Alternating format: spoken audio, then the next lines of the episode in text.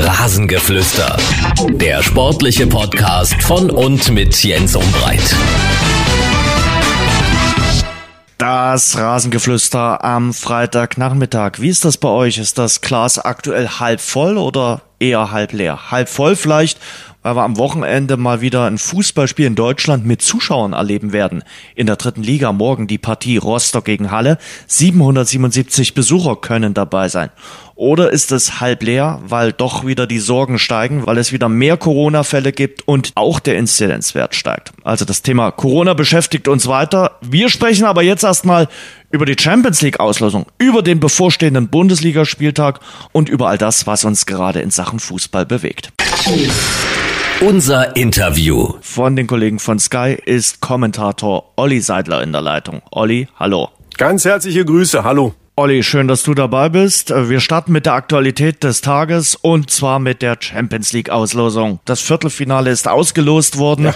Kracherbegegnung, aber wie soll's auch anders äh, sein? Alle haben sich natürlich irgendwie den FC Porto gewünscht. Ich glaube, Thomas Tuchel ist der Glückliche. Ja, Thomas Tuchel ist der glückliche FC Porto. Das ist ein richtig gutes Los und vielleicht ist Chelsea auch so ein bisschen was wie der Geheimtipp in dieser Champions League Runde, die wir haben im Viertelfinale, vielleicht sogar auch auf mehr. Also das war schon sehr, sehr stark, was da die Jungs von der Stamford Bridge gezeigt haben. Ich glaube, es sind jetzt 13 Spiele ohne Niederlage, ist ein super Start und ähm, sie haben richtig gut performt. Er hat da ganz schnell Anschluss gefunden. Er hat einen sehr schnellen Zugang gefunden zu den Spielern. Der Thomas Tuchel hat natürlich auch den Vorteil, dass er da die deutschen Musketiere mit am Start hat, mit unter anderem Havertz, Timo Werner, Rüdiger und so weiter. Das ist natürlich schon etwas, was dir auch hilft, wenn du dann Schlüsselspieler direkt auch so packen und ansprechen kannst. Aber grundsätzlich wissen wir ja, also der Thomas Tuchel kann auch richtig gut mit großen Namen und er kann, und das hat er in Dortmund, er hat es in Mainz gezeigt, auch mit jüngeren Leuten. Und Chelsea hat ja nur wirklich auch Top-Talente mit am Start. Ich glaube, das ist ähm, ein Zukunftsprojekt, was sehr vielversprechend ist. Dann äh, lass uns noch über die andere Begegnung sprechen, äh, bevor wir auf die zwei deutschen Paarungen ja. äh, kommen. Äh, Wort noch zu äh, Real gegen äh, Liverpool klingt nach Champions League Viertelfinale und das ist ein tolles Duell. Das ist ein absolut tolles Duell. Das ist ein Duell zweier Mannschaften. Größer geht's ja von den Namen eigentlich kaum, ja. Ähm, das ist superklasse. Aber es sind auch zwei Mannschaften, die aktuell nicht ganz so drauf sind, wie man das von ihnen gewohnt ist. Also bei Liverpool, klar, da ist ähm, schon ein bisschen arg der Wurm drin momentan, sind äh, insbesondere in der Premier League nicht in der Lage, das abzurufen, was sie ausgemacht hat. Sie haben nicht die Ergebnisse. Sie äh, können sich jetzt da auf dieses Spiel, ich meine, nicht konzentrieren. Sie müssen natürlich auch gucken, dass Sie in der Premier League den Weg dann in die Königsklassenqualifikation wieder schaffen. Aber Real Madrid auch nicht sauber in der Spur. Die sind momentan Dritter in der Primera Division. Äh, sicherlich ist es so, dass die die Champions League Qualifikation für die neue Spielzeit sicher drauf haben werden, weil das sind, glaube ich, zwölf Punkte schon Abstand zu San Sebastian, die auf Platz fünf stehen. Aber der Anspruch des aktuellen spanischen Meisters ist es natürlich, La Liga wieder zu dominieren und vor allen Dingen nicht Atletico Madrid hinterher zu laufen, die momentan auf eins stehen, sechs Punkte hinter. Also das ist so ein bisschen das Duell der ganz großen Namen zweier Mannschaften, die aber im Moment ein bisschen angeschlagen sind. Beide für mich persönlich nicht die großen Favoriten auf den Titel. Es kommt zur Neuauflage des Finals der Vorsaison, also Bayern gegen Paris Saint-Germain, wobei man sagen muss, das ist eine Neuauflage mit anderen Vorzeichen, gerade wenn wir an Paris denken. Ja, gerade wenn wir an äh, Paris denken, das ist ich meine, klar, das ist natürlich auch weiterhin eine, eine unfassbar gute Riege. Das ist eine Mannschaft, die äh, den Titel auch in dieser Saison wieder drin hat. Wir haben gerade über die Schwierigkeiten in der Meisterschaft von Liverpool und auch von Real gesprochen. Paris Saint-Germain ist da jetzt auch nicht so, dass man sagen kann, das ist so klassisch für, für die Mannschaft. Serien-Abo-Meister in der äh, Ligue 1. Momentan haben sie da Platz zwei inne. Hinter Lille, die haben sie geschlagen jüngst, aber sie haben immer wieder auch so Ausrutscher in der Liga. Sie haben gegen Nantes verloren, sie haben gegen AS Monaco verloren. Das ist alles noch gar nicht so lange her. Also die Bayern sind im Endeffekt die Mannschaft, die, was das angeht, deutlich formstärker unterwegs ist. Und da glaube ich, das gibt schon einen Vorteil für die Bayern. Paris Saint-Germain hat da vielleicht das Prä, dass sie zuerst auswärts antreten dürfen in München. Aber grundsätzlich bin ich schon der Meinung, dass die Bayern einfach auch ein bisschen besser sind in dieser Saison und dass sie das ähm, trotz all der Klasse wie Mbappé und Icardi und weiß ich was alles, dass die in der Lage sind, äh, Paris Saint-Germain zu schlagen. Aber es ist eine hohe Hürde. Spielt das noch eine Rolle bei den Spielen ohne Zuschauer mit dem Heimvorteil? Erstes Spiel auswärts, zweites Spiel zu Hause. Klar, du kennst deine Kabine, du äh, musst nicht groß äh, reisen und fliegen bei einem Heimspiel, aber ansonsten? Nicht mehr so, klar. Also das zeigen ja auch die Statistiken in der Fußball-Bundesliga, dass das sich immer weiter angleicht, Auswärts- und Heimspiele. Aber es gibt eben so Mannschaften, die ähm, nehmen da schon auch so ein Stück weit was mit. Und da gehört ja der FC Bayern mit dazu. Klar sind die auch auswärts, die absolute Maß aller Dinge. Aber wenn ich das richtig erinnere, dann ist der FC Bayern mit dem VfL Wolfsburg und mit Eintracht Frankfurt die einzige Mannschaft in dieser Bundesliga-Saison, die noch keine einzige Heimniederlage kassiert hat. Also das ist vielleicht auch für andere Teams, die da hinkommen, ich weiß nicht, vielleicht ist es ein kleiner psychologischer Effekt, ein Moment, der vielleicht wenige Prozente ausmacht, aber die Bayern ähm, im Grundsatz, wie gesagt, für mich leichter Favorit, aller Wahrscheinlichkeit nach macht heim und auswärts nicht ganz so viel aus. Ist das jetzt ein Burgfrieden zwischen äh, Salihamidzic und äh, Hansi Flick, äh, der da geschlossen wurde unter der Woche? Wie siehst du da die Situation von der Ferne betrachtet? Von der Ferne betrachtet. Das ja. ist äh, das ist die, die perfekte Anmoderation. So insofern äh, nehme ich jetzt mal ähm, das, was ich so höre von anderen, was ich lese und so weiter und so fort. Und dann sage ich, das sind zwei echte Kerle. Der eine zieht ein bisschen in die eine, der andere zieht ein bisschen in die andere Richtung. Im Endeffekt haben sie beide extrem viel Gutes für den Verein getan und vielleicht ist das auch so, dass die Reibung, die es da gibt, ein bisschen dafür sorgt, dass die Energie entsteht, um die Mannschaft weiter nach vorne zu treiben. Im Grundsatz aber kann ich mir das sehr, sehr gut vorstellen, dass im Endeffekt Hansi Flick, der noch einen relativ lang laufenden Vertrag beim FC Bayern München hat, aber auch die Fühler ausstreckt Richtung Deutschen Fußballbund und der Deutsche Fußballbund Richtung Hansi Flick und dass ähm, es da ähm, Dinge gibt im Hintergrund, die besprochen werden, ob dann nicht vielleicht doch der Hansi Flick der Nachfolger von Joachim Löw auf dem Bundestrainerposten wird. Also ich halte das, aber wie gesagt, aus der Ferne betrachtet, für die wirklich gute und wahrscheinliche Variante, dass man sich in diesem Bereich nochmal ein bisschen stärker annähert. Das äh, andere Spiel mit deutscher Beteiligung in der Champions League im Viertelfinale heißt äh, Dortmund gegen Manchester City. Äh, ich sag mal so, Manchester City ist momentan das Master Dinge. Also ein schweres Los hätte Borussia Dortmund nicht ziehen können. Nö. Das ist das Maß aller Dinge, das ist gar keine Frage. Das ist eine Mannschaft, die perfekt von Pep Guardiola eingestellt ist, die seinen Plan der Minimierung des Zufalls im Fußball sensationell gut umsetzt. Das ist eine, ja, für Fußball-Schachfreunde eine Freude, das sich anzuschauen. Dazu gibt's dann auch noch Traumtore, wie wir sie zum Beispiel von De Bruyne gesehen haben, jüngst. Also das ist in der Champions League, also das ist schon absolut State of the Art. Das ist momentan das formstärkste Team, unfassbar lange, nichts mehr abbekommen und spielen das Ding super von oben runter. Das ist richtig klasse. Also immer wieder dieses ähm, auch mitunter mal verzögern, um Gegner aus den Positionen herauszuziehen genau wissen über die eigene Ballkontrolle und die eigene Passsicherheit, dass der Gegner irgendwann, wenn er zuckt, eine Bewegung machen muss, wo ein Raum entsteht, den man dann sofort direkt danach besetzt, mit äh, viel Schärfe dann nach vorne hinein attackiert und das eigentlich ohne richtigen Anker oder Zentrumsstürmer. Es gibt so eine Angelegenheit, da würde ich sagen, das finde ich mal ganz spannend und das ist Erling Haaland. Ich glaube, einen Stürmer dieser Qualität hat zum Beispiel auch der ähm, Top-Innenverteidiger hochgelobt, Diaz, der 23-jährige Portugiese bei Manchester City, der ähm, ja schon so ein bisschen hochgehandelt wird in die Richtung, als wenn er äh, wie ein Virgil van Dijk auf dem Niveau spielen könnte. Ich glaube, einen Erling Haaland hat der und hat die Innenverteidigung von Manchester City in dieser Saison noch nicht vor der Flinte gehabt. Und das ist so ein bisschen vielleicht auch für die der Lackmustest. Also Holland in Champions League Sevilla Form, der voll drauf geht, der seine Geschwindigkeit raushaut, der eine absolute Gier hat mit dem Zug zum Tor und dem fantastischen Abschluss. Und zwar links und rechts und per Kopf. Das muss Manchester City beherrschen können. Und das ist die Chance vielleicht für Borussia Dortmund. Also Holland müssen sie verteidigen. City ja. ist der Favorit, aber Dortmund für mich nicht ohne Chance. Weil du Haaland gerade ansprichst, äh, glaubst du, der spielt schon mal vor auf der Insel, weil er ja möglicherweise nächste Saison, übernächste Saison dann irgendwann mal nach England wechseln will?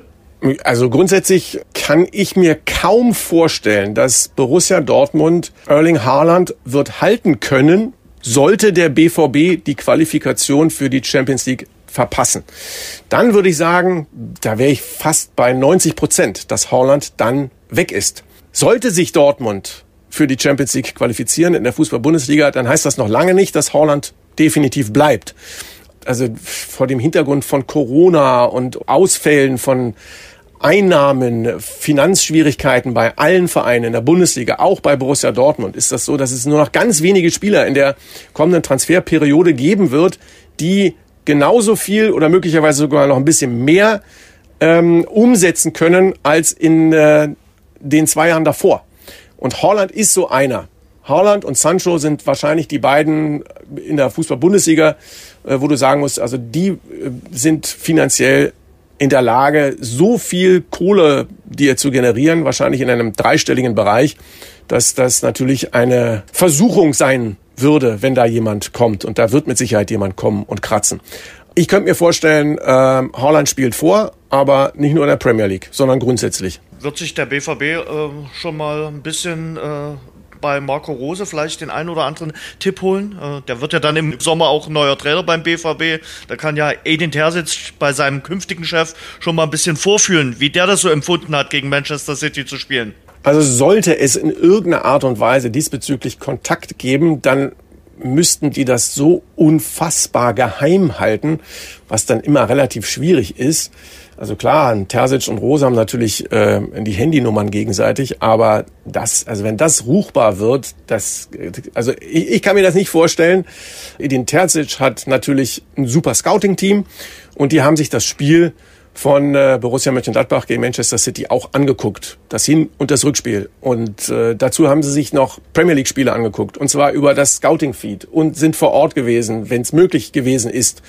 Und haben das alles so gut gescannt, dass ich glaube, einen direkten Kontakt zwischen Terzic und Rose wird es da nicht brauchen, dafür Manchester City zu analysieren. Zumal ja Rosa aktuell ganz andere Sorgen hat. Der muss erst mal versuchen, seine aktuelle Borussia in die Spur zu bekommen. Gladbach spielt am Wochenende gegen äh, Schalke 04. Er braucht unbedingt äh, einen Sieg, um erstmal wieder ein bisschen Ruhe reinzubekommen und möglicherweise auch um seinen Job bis zum Sommer zu retten, trotz aller Treuebeschwüre von äh, Max Eber.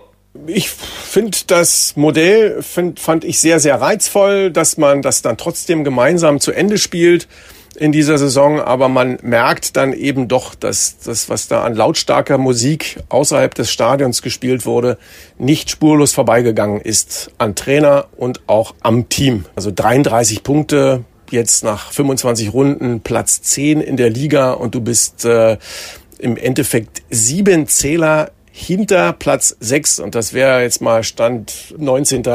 März, wäre das jetzt mal dann dementsprechend, äh, wäre das der Conference League Platz. Also das ist so in der neuen Saison ja ein Wettbewerb, denn, an dem eigentlich keiner so richtig wirklich teilnehmen will. Also Champions League wollen alle, Europa League okay, aber Conference League, äh, das ist so ein bisschen kurz nach Abmahnung. Also das, da, und da sind sie auch noch weiter hinter. Insofern ähm, müssen sie natürlich gucken, wenn sie jetzt gegen Schalke verlieren sollten, dann weiß ich nicht, wie das weitergehen soll mit Marco Rose. Ja, und wie geht's nebenan beim ersten FC Köln mit Markus Gisdol weiter? Auch der steht unter Beobachtung von Sportchef Horst Held. Aber in der Hinrunde war es ähnlich vor dem Duell gegen Dortmund und da hat er sich dann mit einem Sieg in Dortmund äh, gerettet und ist immer noch im Amt. ja, ist immer noch im Amt. Im Hinspiel, ja, da haben die Kölner das dementsprechend reißen können. Jetzt bist du in einer Phase, wo es nur noch Endspiele gibt. Du bist jetzt nicht mehr in einer Phase, wo du sagst, ja, da, dann kannst du hinten raus, ist noch viel zu spielen und so, sondern das sind jetzt als Köln 22 Punkte, bist einen Zähler über einem direkten Abstiegsplatz. Du bist 14. und der 17. ist nur einen Punkt von dir entfernt. Und du spielst jetzt gegen Borussia Dortmund, das unbedingt gewinnen muss, damit die Chance besteht, in die Champions League in der neuen Saison einzuziehen, Holland zu halten und so weiter. Also ich glaube, jetzt sind Endspiele angesagt und da ist Dortmund weiter reifer und da setze ich auf den BVB. Olli, du kommentierst am Sonntag bei Sky die Partie Hertha BSC gegen Bayer Leverkusen. Ich habe gerade mal geschaut. In der Rückrundentabelle ist das die Partie des 17. gegen den 13. Rückrundentabelle.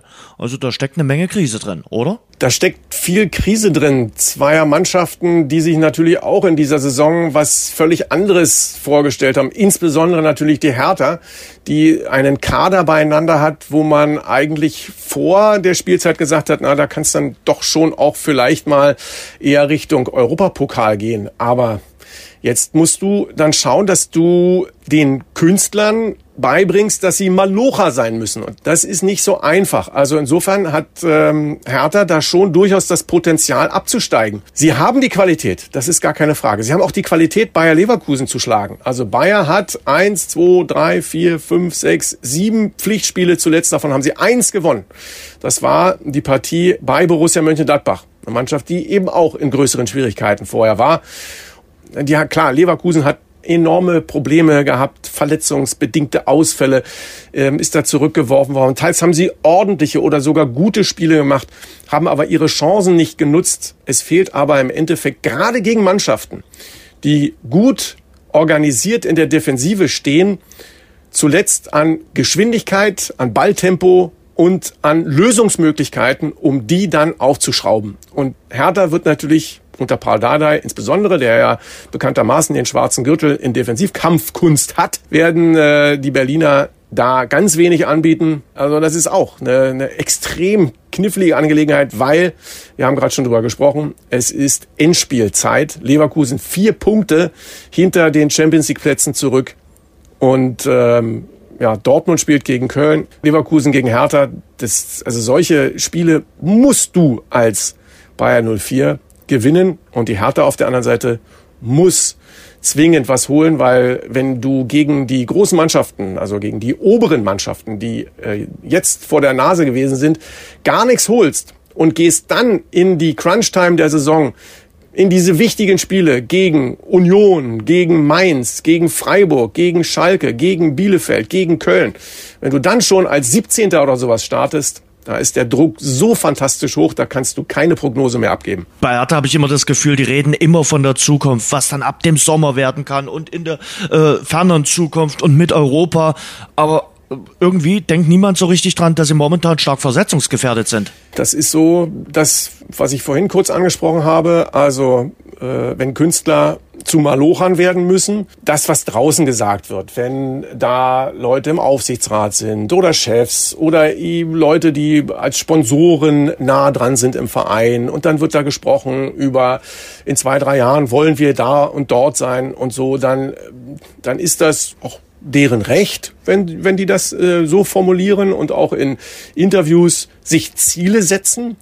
Das darf dich aber als Team in der Kabine, das darf dich da nicht umtreiben. Also da sind, glaube ich, auch die Probleme, die sie haben, die sind tiefergründig und das ist im Endeffekt eine Mannschaft, die mit guten Namen und viel Geld so zusammengestoppelt worden ist, dass aber hinten und vorne eigentlich extrem wenig passt. Und da hat sich Bruno Labbadia, der hervorragende Arbeit in der vergangenen Saison geleistet hat, schon die Fingernägel abgebrochen in dieser Saison und Par Dardai hat jetzt den etwas kompakteren, defensiveren Ansatz mit der 3 plus 2 Defensive, Dreierkette hinten, zwei Flügelverteidiger und so weiter, äh, das alles engmaschiger und so. Und das hat auch schon das ein oder andere Mal richtig gut geklappt. Der Sieg gegen Augsburg war unglaublich wichtig. Gegen Wolfsburg haben sie über weite Strecken das richtig gut auch gemacht.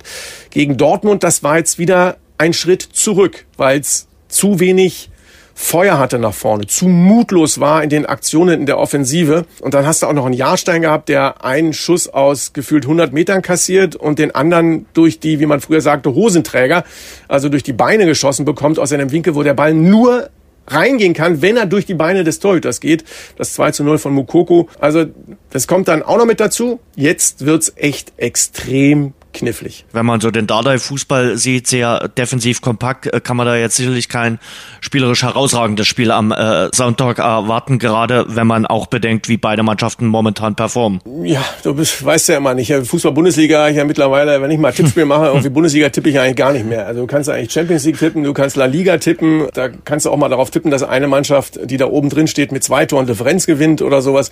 Aber Bundesliga ist, ist echt extrem schwer. Also auf die Bayern kriegst du ja keine Quote und alle anderen, ähm, wenn du dann drei Spiele tippst da vorne oder vier, dann verhackt dir das irgendwie jedes Mal irgendwie den Tippschein. Also insofern, äh, keine Ahnung. Also da ist von einem 0-0 bis zu einem 3-3 ist eigentlich ähm, fast alles drin bei dem Spiel. Es ist, es ist immer die Frage bei beiden, bei den schweren Aufgaben, bei den Ansprüchen ist auch immer die Frage, du musst auch, um guten Fußball spielen zu können, musst du auch eine gewisse Lockerheit mitbringen. Also hinten äh, musst du gut stehen, du musst diszipliniert arbeiten, du musst scharf in die Zweikämpfe gehen. Das kannst du so, da kannst du auch unter Anspannung und großem Druck und so weiter, wenn du da klar bist in Aktionen, dann ähm, das ist das eine. Wenn du vorne die, die für die Kreativität da sind, für die eins zu eins Situation und so weiter, dafür brauchst du auch die Freiheit, einen Fehler machen zu dürfen, mal was Verrücktes probieren, und ähm, was Gewagtes machen.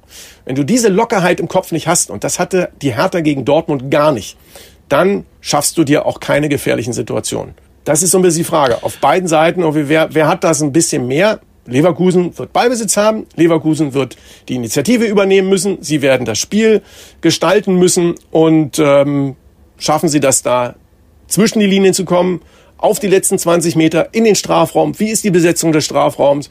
Wie lösen Sie dann da auch eine 1 zu 1 Situation? Und bei der Hertha wird das mit Umschaltaktionen, mit Konteraktionen und so weiter äh, funktionieren müssen. Und wenn du dann mal den Weg bekommst und du wirst gegen Leverkusen, die ja auch dann gerne mal hochstehen, Raum im eigenen Rücken haben, wirst du die Möglichkeiten bekommen. Und wie agierst du dann, wenn du zwei gegen zwei läufst oder sowas in der Art? Was machst du dann hm. da draus? Also 3-3 würde ich äh, glatt dagegen setzen. Also 3-3 kann, ich, kann ich mir beim besten Willen nicht vorstellen. Aber ich lasse dir deinen Glauben und deine Hoffnung, dass du dann 3 zu 3 am äh, Sonntag siehst. Also, mal, mal, mal, tipp mal bei 3-3. Kiste Bier, Kiste, äh, Kiste Bier setze ich jetzt einfach mal so, wenn es ein 3-3 gibt, wenn mehr als sechs Tore fallen sollten beim Spiel Hertha BSC gegen Bayer Leverkusen, kriegst du eine Kiste Bier deiner Wahl. Definitiv. Jens, du schaffst es ins deutsche Fernsehen am äh, Sonntagnachmittag, wenn, äh, wenn ich den Kasten gewonnen ja, habe. Es, es fallen nicht mehr. Also ich kann es mit. ja bei, bei mehr als sechs Toren, das kann dann auch 4 zu 2 ausgehen. Also wenn sechs Tore und mehr fallen sollten, Olli, herzlichen Glückwunsch. Äh, Stichwort Nationalmannschaft, äh, da will ich auch noch ein Wort mit dir reden. Du hast ja mitbekommen, äh, nächste Woche dann WM-Qualifikation zum ersten Mal, Musiala und Wirtz mit ja. dabei. Ist das der richtige Zug vom Bundestrainer, die beiden zu berufen? Ja, finde ich gut. Finde ich gut, hm. ähm, absolut. Ähm, da nochmal, das ist jetzt, glaube ich, so die letzte Chance, dass man nochmal so ein bisschen sich was anguckt. Und ähm, die würde ich nicht nur einladen, die würde ich auch zwingend zum Einsatz bringen, um mir das dann dementsprechend nochmal anzuschauen. Und ja, bitteschön. Das ist genau richtig. Das ist eine ganz besondere Ehre für die beiden. Das sind auch ganz besondere Spieler. Musiala ist äh, sicherlich auch wirklich mit, mit Florian Wirz zusammen äh, die Überraschung in dieser Saison. Das, was die äh, da beiden in dieser Spielzeit gezeigt haben, das ist toll, das, das freut einen sehr, sich das äh, damit anzuschauen und das finde ich, finde ich absolut, finde ich vollkommen richtig. Ähm, wobei man sagen muss, diese äh, Länderspielpause jetzt und diese ganzen Länderspiele mit dieser startenden WM-Qualifikation, das wird für großen Wirbel sorgen. Äh, natürlich auch äh, Corona-bedingt, dann die Krisengebiete, äh, bestimmte Vereine stellen ihre Spieler nicht ab, äh, weil sie Angst haben, dass die dann vielleicht infiziert zurückkommen oder in Quarantäne müssen. Also die Länderspielpause kommt für den einen oder anderen Verein und für den einen oder anderen Spieler zur Unzeit. Ja, das ist ein äh, leidiges, ein langes Thema, Länderspielpausen. Ähm, haben wir in dieser Saison schon einige gehabt, also sowohl vor der Saison als auch mittendrin und hier und da und so weiter. Es ist sowieso eine sehr komische Saison und das, was ich, was mir natürlich immer am meisten wehtut, wo ich mich nie dran gewöhnen kann, ist, dass das Stadion leer ist, dass du da keine Fans hast. Ich bin mal auch sehr gespannt darauf, wie das dann mit der UEFA weiterläuft. Also eine Fußball-Europameisterschaft mit Spielen in München, die nach Angabe der UEFA dann auch dafür sorgen sollen, dass der Publikum mit dabei sein darf. Das sehe ich noch sehr, sehr unscharf, muss ich ganz ehrlich sagen. Befürchte ich mal, dass Deutschland da als Austragungsstandort bei der Europameisterschaft 2021 leer ausgeht. Das ist sowieso die große Frage, wie viele Standorte da dann noch in Frage kommen und das äh, durchführen können, wie sich das Herr Schäferin äh, vorstellt. Aber am Wochenende gibt's ja zumindest ein Spiel in Deutschland, wo Zuschauer wieder zugelassen werden sollen. Dritte Liga Rostock, äh, Rostock gegen Halle. Auf den Feldversuch schauen viele an diesem Wochenende. Ja, äh, ich auch und hoffe darauf, dass das ein gelungener Versuch sein wird. Aber äh, das ist, also das Thema, das ist halt einfach, das ist, tut einfach so weh und es ist so lange schon und ich glaube, allen zieht das so dermaßen in den Knochen. Da will ich auch gar nichts weiter zu sagen. Verständlich, aber einmal will ich dich trotzdem nochmal auf das Thema ansprechen, weil du bist natürlich in äh, Niedersachsen äh, zugegen und kennst dich dort auch sehr gut aus. Die zweite Liga ist ja momentan von Corona-Fällen betroffen. Äh, Stichwort äh, Regensburg, die hat es betroffen, Kiel hat es betroffen und eben auch Hannover äh, 96. Wie ist da die Situation, der Stand der Dinge? Mannschaft in Quarantäne. Mannschaft in Quarantäne. Mannschaft kann sich auch nicht freitesten, weil in Hannover ganz besonders im äh, Landkreis Hannover oder der Region Hannover heißt es ja besser gesagt, die britische Mutante äh, B117 grassiert und die ist nach den wissenschaftlichen Erkenntnissen auch länger übertragbar. Das heißt, die sind in Quarantäne, die konnten dann auch nicht raus aus der Quarantäne. Es gibt eine Person, die ist äh, positiv, die anderen sind bisher negativ und sie konnten sich jetzt dementsprechend nicht befreien davon. Und so müssen sie halt das Spiel gegen Kiel auch erstmal passieren lassen. Und dann gucken wir mal weiter, wie sich das entwickelt. Also das, die Möglichkeit, dass das in Hannover den einen oder anderen nochmal trifft oder dass weitere Spiele ausfallen, die ist natürlich immens groß. Ich glaube, die einzige Mannschaft in der wenn Fußball Deutschland, die mittlerweile beinahe Herdenimmunität hat, ist der VfL Wolfsburg. Die haben, glaube ich, neun Spieler schon gehabt, die Corona hatten. Äh, Geschäftsführer Jörg Schmatke hat Corona ist jetzt gerade positiv getestet worden. Müssen wir mal gucken. Also den Fußball äh, schüttelt das durch. Wenn man mal einen Blick über den Tellerrand hinauswirft, könnte sogar sein, dass die Handball-Bundesliga gar nicht zu Ende gespielt wird. Wahnsinn. Ähm, Olli, danke dir trotzdem für das Gespräch, auch wenn wir am Schluss natürlich über das leidige Thema mal wieder reden mussten. Aber wenn am Sonntag das 3 zu 3 fällt, dann sage ich Prost, dann hast du dein Kiste Bier gewonnen. Bis dann. Dann gibt's, dann gibt's Grüße an Jens Umbreit. Danke dir. Olli, schöne Grüße. Das war das Rasengeflüster. Danke fürs Hören. Und denkt dran, abonniert uns bei Spotify, Apple Podcast, Audio Now und überall dort, wo es gute Podcasts gibt. Mehr Infos, mehr Hintergründe im Netz auf rasengeflüster.de.